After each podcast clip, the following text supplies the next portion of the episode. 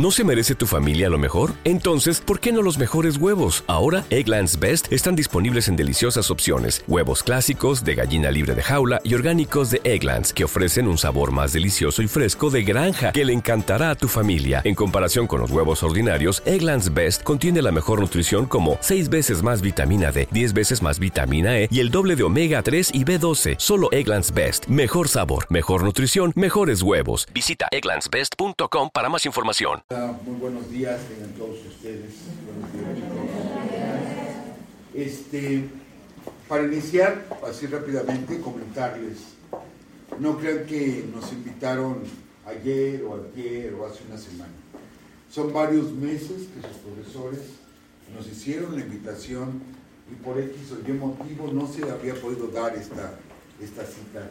Pero ellos desde hace bastante tiempo que nos habían invitado y que querían que estuviéramos aquí con ustedes, lo cual les agradezco mucho a los profesores eh, su interés, su inquietud y que, pues sí, afortunadamente tenemos muchos compromisos en diferentes partes, pero ellos hicieron todo lo posible porque estuviéramos aquí y nosotros estamos con mucho gusto y la verdad nos han recibido excelentemente. Yo quiero antes de comenzar hacer un comentario. Sí, soy historiador, pero también soy psicólogo. Entonces es difícil quitarnos el traje de psicólogo y colgarlo y decir, ya no lo soy. Es muy complicado. Normalmente seguimos observando, seguimos viendo, aunque no hacemos juicios, pero invariablemente vemos cosas.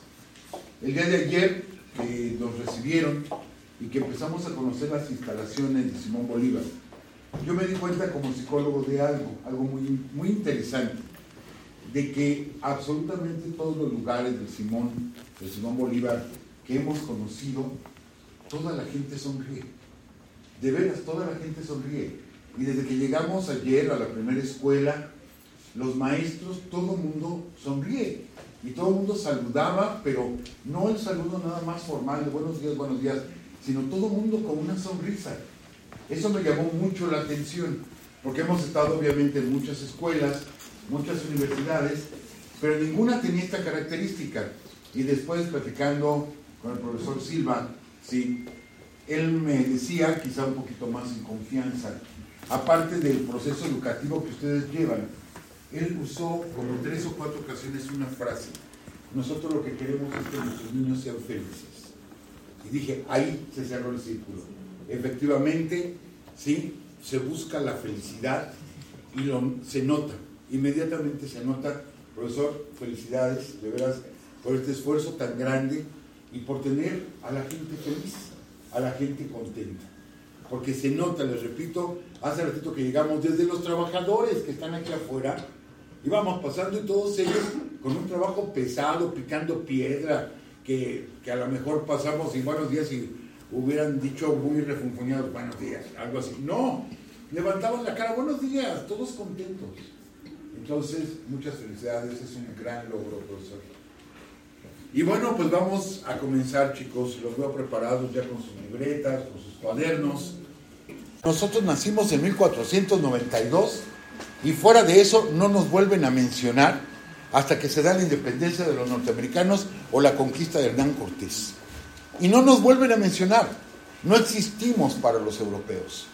Esto es lo que en historia llamamos eurocentrismo pensamos que todo surge a partir de Europa y se olvidan de que antes de 1492, antes de la llegada de Colón a las islas del Caribe, aquí había no decenas, había centenas de culturas, de civilizaciones, de pueblos. ¿sí? Todo eso queda completamente olvidado y no nos toman en cuenta. Es hasta ahora que la humanidad se está dando cuenta de la grandeza de nuestras culturas y del gran avance tecnológico que nosotros teníamos. Recuerden, voy a estarlo subrayando, somos cultura madre, no nos lo vinieron a enseñar, ya lo sabíamos nosotros. Y en muchísimas ocasiones sabíamos muchísimo más que ellos. ¿Sí? De esto vamos ahorita a comentar.